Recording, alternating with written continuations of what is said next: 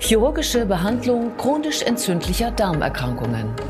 Guten Tag und herzlich willkommen zur Klinik-Sprechstunde, dem Asklepios Gesundheitspodcast mit Kirsten Kahler und Ärztinnen und Ärzten der Asklepios Kliniken. Herzlich willkommen zur Asklepios Gesundheitssendung. Heute geht es um chronisch entzündliche Darmerkrankungen, die das Leben ja sehr schwer machen können. Die häufigsten sind sicherlich Morbus Crohn und Colitis ulcerosa. Was kann man tun, wenn Medikamente nicht mehr helfen? Ist dann eine Operation sinnvoll und wenn ja, in welchem Fall? Darum geht es jetzt.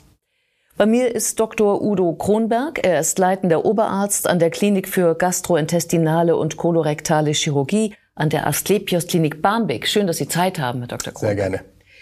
Bei welcher der beiden Krankheiten kann eine OP denn nun Heilung verschaffen? Morbus Crohn, Colitis ulcerosa? Also Heilung verschaffen eigentlich eher bei der Colitis ulcerosa. Mhm. Der Morbus Crohn ist insgesamt chirurgisch ähm, zwar zu versorgen, aber nur, wenn irgendwelche Komplikationen der Krankheit auftreten, die mit Medikamenten nicht weiter behandelt werden können. Äh, wobei beim Morbus Crohn eben damit keine Heilung äh, herbeigeführt werden kann. Im Gegensatz dazu bei der Colitis ulcerosa ist ja, um es nicht den Vorteil zu nennen, aber eben die, äh, die Eigenschaft der Krankheit ist, dass sie nur den Dickdarm befällt. Ja. Und dementsprechend, wenn man den Dickdarm und den Mastdarm entfernt, dann ist die Krankheit am Ende. Ja, genau. Also es ist ja der Unterschied eben zu Morbus Crohn. Morbus Crohn geht ja sozusagen vom Schlund äh, bis zum After, auch glaube ich so in unterschiedlichen Phasen immer mal ja. wieder das eine oder das andere. Genau. Und da ist mit Operationen nur dann was zu machen, wenn, wenn es Notfall ist, ne? glaube ich. Entweder wenn es ein Notfall ist, also zum Beispiel eine akute Perforation ist, ja. oder wenn ein Darmverschluss ja. äh, durch, die, durch die Krankheit hervorgerufen wird, die müssen dann natürlich geregelt werden. Äh, oder wenn einfach äh, Langzeit ähm, Komplikationen auftreten. Wenn der Darm immer enger wird durch diese wiederkehrende Entzündung und dann beim Vernarben immer enger wird und es irgendwann nicht mehr richtig durchgeht, auch wenn es dann kein akuter Darmverschluss ist, das ist einfach eine Passagestörung und der Patient kann dann nicht richtig essen und dann muss man natürlich operieren. Aber äh, es bleibt ja immer noch Dünndarm und Magen und alles übrig und dementsprechend kann die Krankheit immer wieder kommen und braucht dann auch ständig medikamentöse Therapie. Ja. Im Gegensatz dazu bei der Colitis ulcerosa, wie gesagt, wenn ich den, den ganzen Dickdarm und den Mastdarm rausnehme, chirurgisch, dann hat die Krankheit kein Ziel mehr, kann nirgends mehr angreifen und dann braucht der Patient eigentlich danach auch keine medikamentöse Therapie mehr. Ja, hm, also äh, sich vorzustellen, dass der ganze Dickdarm rausgenommen wird und der ganze Mastdarm klingt ja so als für, für den Patienten erstmal gewaltig. Ähm, äh, die, das kann ich mir jetzt gar nicht vorstellen. Also wie, wie würde so eine Operation verlaufen? Ja, also erstmal muss man, immer wenn man aus dem Körper was rausnimmt, äh, muss man gucken, kann der Körper ohne dieses Organ funktionieren. Ja. ja? Also ja, ich kann jetzt zum Beispiel das Herz nicht rausnehmen und durch nichts ersetzen, weil dann ist der Patient nicht lebensfähig. Ja. Äh, Dickdarm und Mastdarm sind grundsätzlich äh, entbehrlich. Also man kann ohne Dick- und Mastdarm leben. Mhm. Das ist mal der erste Punkt, dass ich wirklich dann berechtigt bin, sozusagen da irgendwas dran zu machen. Die Funktion von Dick- und Mastdarm ist hauptsächlich Eindicken des Stuhls und Aufnahme von, von Salzen, von Elektrolyten.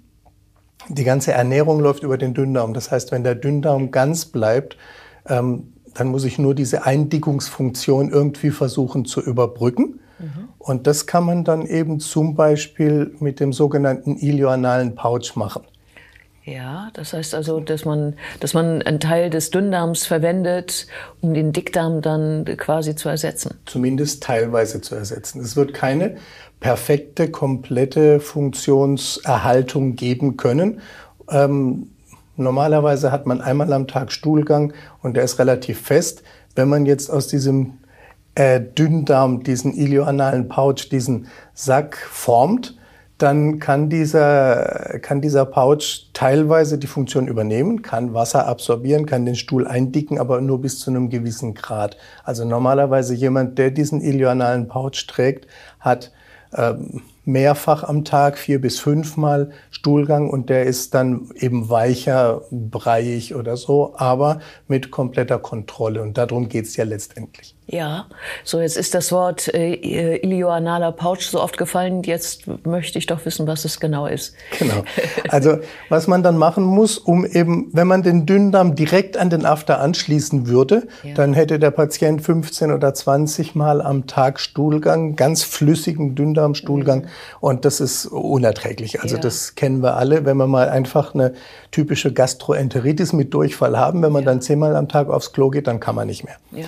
Ähm, aber man kann den Dünndarm sozusagen dazu überzeugen, die Funktion zu übernehmen. Was man da macht, ist letztlich, ich habe das hier mal so aufgezeichnet, ja. also das Ende vom Dünndarm, wenn es dann abgesetzt ist vom Dickdarm, wird über sich selbst so in J-Form über sich selbst äh, drüber gelegt. Ja, ja, einmal umgelegt sozusagen. Einmal umgelegt, genau. Dann haben wir also hier so eine Schleife. Da macht man unten in dieser Schleife ein Loch rein, dann kommt man von unten mit einem Klammernahtgerät. Und ja. hier sind ja dann sozusagen zwei Darmwände, die direkt aneinander liegen. Und die werden dann auf der einen Seite oben und unten geklammert und zwischendrin wird aufgeschnitten. Und damit haben wir dann sozusagen den Effekt, dass man aus zwei kleinen Schläuchen, wenn man die dann in der Mitte auseinander, also zusammenklammert und auseinanderschneidet, dann hat man dann einen großen Sack und damit ist viel mehr Volumen. Ah, darum legen Sie es einmal um. Darum legen wir es um. Dass ja. einfach, dass dieser dünne Schlauch, wenn ich den verdoppele sozusagen, dadurch, dass ich den umdrehe und in der Mitte dann durchschneide, dann habe ich einen, einen größeren Sack. Das ist der Pouch. Und mhm. dieser Pouch kann dann eben auch Stuhl aufnehmen und so lang ähm, bevorraten sozusagen, dass der Darm dann Zeit hat, da ein bisschen Wasser und sowas rauszuziehen, dann immer weiter einzudicken und danach geht's dann unten über den After raus. Das ist ja hier auch nochmal, wenn, wenn ich diese, diesen Pouch dann geformt habe, also hier oben wird zugemacht, hier sind ja die zwei äh, Darmschlingen aneinander genäht und vereinigt zu einem großen Sack und das wird dann unten an den Analkanal auch nochmal äh, angetackert sozusagen. Und dann wird hier, kommt der Stuhl rein, wird hier eine Weile sozusagen rumgedreht, bearbeitet, bis er dann etwas dichter ist. Und dann kann der Patient, wenn er aufs Klo geht, dann unten einfach den, den weichen Stuhlgang über den After absetzen. Äh, das heißt also, das sagten Sie ja eben schon, ähm, die, die, die Nahrungsaufnahme findet eigentlich im Dünndarm statt. Der Dickdarm ist dazu da, es zu verdicken, Wasser mhm. zu entziehen. Wie, wie, wieso weiß der Dünndarm, dass er jetzt einen neuen Job hat? Äh, wissen tut das nicht, aber der Körper ist irgendwie doch relativ äh, intelligent. Äh, der Körper lernt das. Also wenn der Dünndarm längerer Zeit dem Dünndarmstuhl, der sehr flüssig ist, ausgesetzt ist mhm. und auf der anderen Seite der Körper Wasser braucht, mhm. dann sendet das Gehirn sozusagen an den Darm Signale, sagt, ich brauche Wasser, ihr müsst Wasser aufnehmen. Mhm. Und wenn dann unten in diesem Pouch der Dünndarmstuhl drin steht und der Darm kriegt das Signal, ich brauche Wasser, mhm. dann fängt er an, einfach seine Oberfläche zu vergrößern mhm. und nimmt mehr Wasser auf, was der Körper braucht. Das ist natürlich ein Prozess. Das geht nicht innerhalb ein, zwei Tage. Der Körper braucht, wenn das mal funktioniert, ungefähr drei bis vier Wochen, bis das so richtig eingeschliffen ist. Ja. Ähm, drei bis vier Wochen äh, hört sich nicht so lang an. Aber der Weg der Operation ist, glaube ich, schon noch ein bisschen länger, oder? Der Weg der Operation ist natürlich länger. Ähm, das ist jetzt nur der, von dem letzten Teil sozusagen. Ja. Wenn wir jetzt einfach mal durchgehen. Erstmal, wann wird überhaupt eine Operation angeboten? Es wird ja nicht jeder Patient, der jetzt gerade gestern mit der Colitis ulcerosa diagnostiziert wurde, sofort zum Chirurgen geschickt. Ja? Sondern es geht einfach, es gibt verschiedene Patientengruppen, die wirklich von einer Operation profitieren. Auf der einen Seite sind natürlich immer die Notfallpatienten, die mit einer ganz üblen Krise, einem ganz üblen Schub ihrer Colitis ulcerosa ins Krankenhaus kommen, die dann, was weiß ich, 20 Stuhlgänge am Tag haben mit jede Menge Blut und Schleim und Fieber und das kann dann auch noch perforieren und sowas. Solche Patienten müssen notfallmäßig operiert werden. Mhm. Ja. Ähm, es gibt aber auch Patienten, die schon länger die Krankheit haben, die ihre medikamentöse Therapie haben, wo man aber einfach irgendwann an den Punkt kommt, dass die medikamentöse Therapie oder auch die biologische Therapie nicht mehr in der Lage ist, die äh, Erkrankung sozusagen unter Kontrolle zu halten. Mhm. Und dann, nun gibt es jedes Jahr neue Therapien. Man kann dann ständig von einem Medikamenten zum anderen wechseln. Oder man kann auch einfach sagen, äh, lass uns operieren, Ja. dann hat sich's. Ja. Und es gibt natürlich auch Patienten, die dann diese Therapien irgendwann nicht mehr vertragen. Ja. Ja? Oder die formale Kontraindikationen gegen diese Therapien haben. Sie meinen Und die Medikamente? Die oder Medikamente oder und so? diese biologischen Medikamente, Ja, ja, also das sind ja eigentlich Antikörper. Ja. Und äh, bei denen ist man dann halt oftmals in der Situation, dass man ihnen was anbieten muss. Und da ist dann eine Operation eigentlich was Gutes. Okay, und wenn das jetzt so wäre, also ich würde mich dazu entscheiden, wie sind da, äh, machen Sie das alles auf einmal? Man, das- das, muss doch auch heilen irgendwie. In der- Es muss heilen zwischendurch, genau. Ja. Also wenn wir mal jetzt mal von einem Notfallsetting ausgehen, meistens sind die Leute dann eigentlich mit Cortison vollgepumpt, weil das im Notfall das erste Medikament ist, was man anwendet. Ähm, und das Cortison geht sehr gegen eine gute Wundheilung, ne? weil es eben Entzündungs- und Wundheilungsprozesse unterdrückt. Das heißt, Patient kommt notfallmäßig, wird notfallmäßig operiert. In der Notfalloperation wird eigentlich nur der Dickdarm entfernt, der Mastdarm wird einfach nur ähm, abgesetzt und im Becken gelassen, aber eben ohne zu funktionieren. Und der Dünndarm wird dann über die Bauchwand nach außen als künstlicher Ausgang erstmal ausgeleitet. Ja, Ne? ja. Auf die künstlichen Ausgänge würde ich gleich noch mal Ja, kurz ja, zurückkommen. ja. Dann muss der Patient erstmal entgiftet werden und wieder in einen normalen physiologischen Zustand zurückversetzt werden. Das heißt, das Cortison muss langsam ausgeschlichen werden. Der Patient muss seine Anämie wieder aufbauen, also wieder richtige, wieder richtige gute rote Blutkörperchen haben und genügend, muss seine Ernährungssituation wieder verbessern, die Entzündungsreaktion muss vorbeigehen. Das ist variabel, das kann mehrere Monate dauern, bis der Patient wirklich in Top-Konditionen ist. Und dann käme dann der zweite Punkt, das ist dann wirklich wieder reingehen, den Mastdarm rausnehmen, diesen ilionalen Pouch formen, anschließen, man lässt das alles schon fertig. Aber wie Sie gesehen haben, da sind sehr viele Darmnähte. Und je mehr Darm man näht, umso größer ist auch die Gefahr, dass irgendeine von diesen Nähten nicht richtig hält und dass dann da Stuhl rauskommt.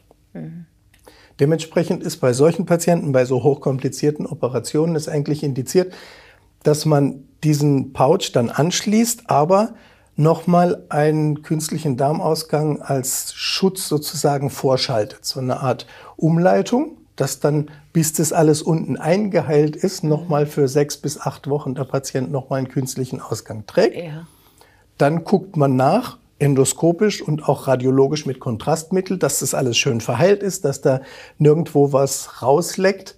Und wenn dann alles gut ist, dann wird in der dritten Operation, das ist eigentlich eine kleinere Operation, einfach nur dieser Dünndarmausgang, der protektive Iliostoma nennt sich das, einfach zurückverlagert. Da muss man nicht nochmal groß den ganzen Bauch aufmachen und da irgendwie äh, drin operieren, sondern das ist nur, wird lokal einfach ausgeschnitten, der Darm wird wieder zusammengenäht und dann wird es zugemacht. Also die dritte Operation ist eigentlich nicht so komplex und der gesamte Prozess jetzt von der Notfalloperation bis zum Abschluss des Prozesses, äh, das hängt davon ab, wie lang die erste Etappe ist, wie krank der Patient war, wie lange wir brauchen, bis er richtig wiederhergestellt ist.